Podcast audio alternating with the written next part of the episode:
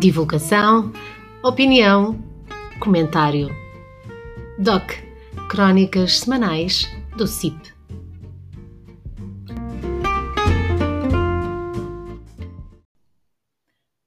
Espaço de opinião de Paulo Lima.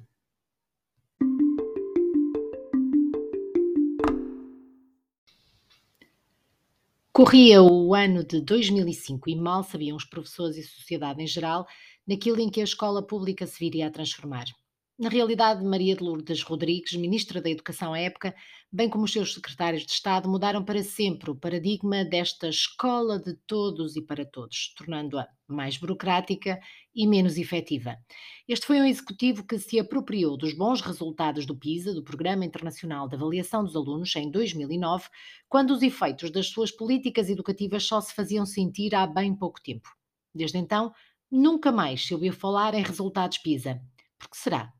Eu podia enunciar um sem número de fatores que estão efetivamente a denegrir a escola pública, tais como a sucessiva perda da autoridade dos professores no exercício das suas funções, uma escola mais virada para os resultados em detrimento das aprendizagens efetivas e dos valores que moldam a personalidade dos alunos, o excesso de formulários, de documentos, de reuniões, entre outros, que desviam o foco da aprendizagem para uma burocracia gigantesca e desgovernada, que visa somente agradar a pequenos grupos de teóricos da educação e não tem resultado prático. Por fim, uma carreira, bem como um sistema de avaliação de desempenho de professores que, ao final destes anos todos de aplicação, só provou que não acabou com os eventuais maus profissionais da classe e penalizou gravemente muitos bons profissionais.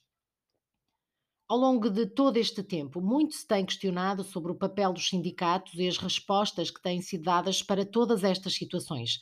Não é fácil falar deste assunto, já que o sindicalismo não se esvazia neste ou naquele assunto. Podemos ver o sindicalismo por dois prismas.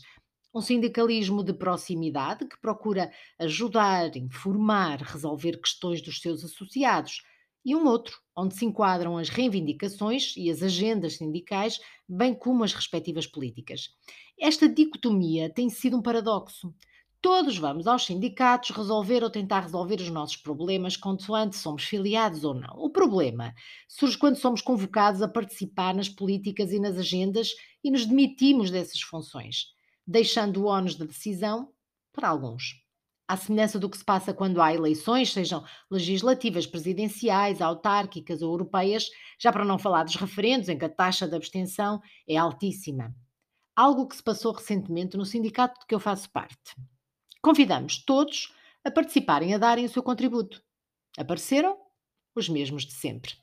Posteriormente, enviamos uma comunicação com o que estava para vir, as respectivas formas de luta, entre as quais uma manifestação, uma greve aos primeiros tempos e outras distritais e diversas vigílias.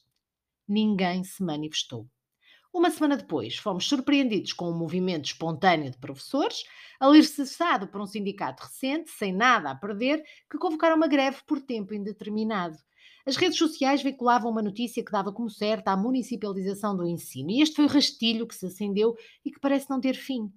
Preocupa-me que muitos colegas meus não saibam que se anda a negociar neste momento, que não leiam as propostas dos diplomas que estão em cima da mesa negocial e, ao invés disto, deixam-se levar por uma catarse provocada pelas redes sociais.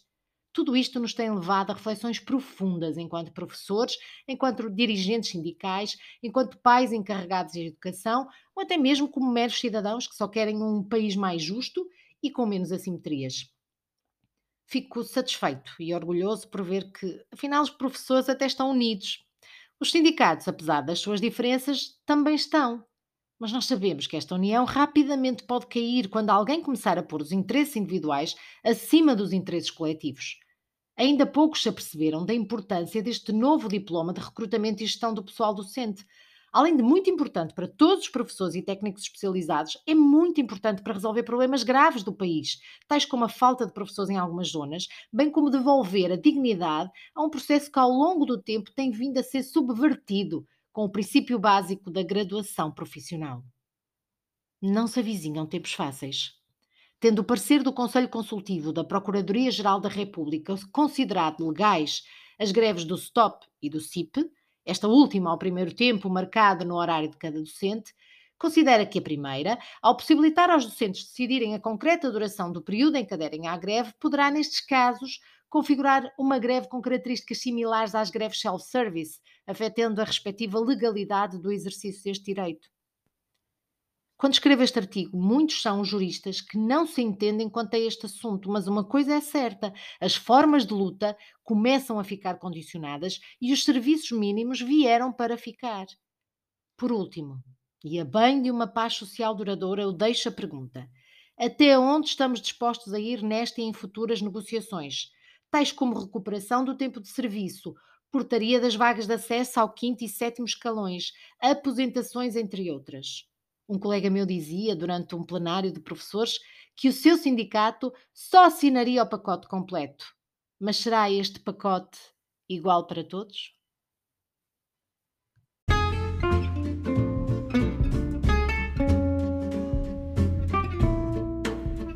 Divulgação, opinião, comentário.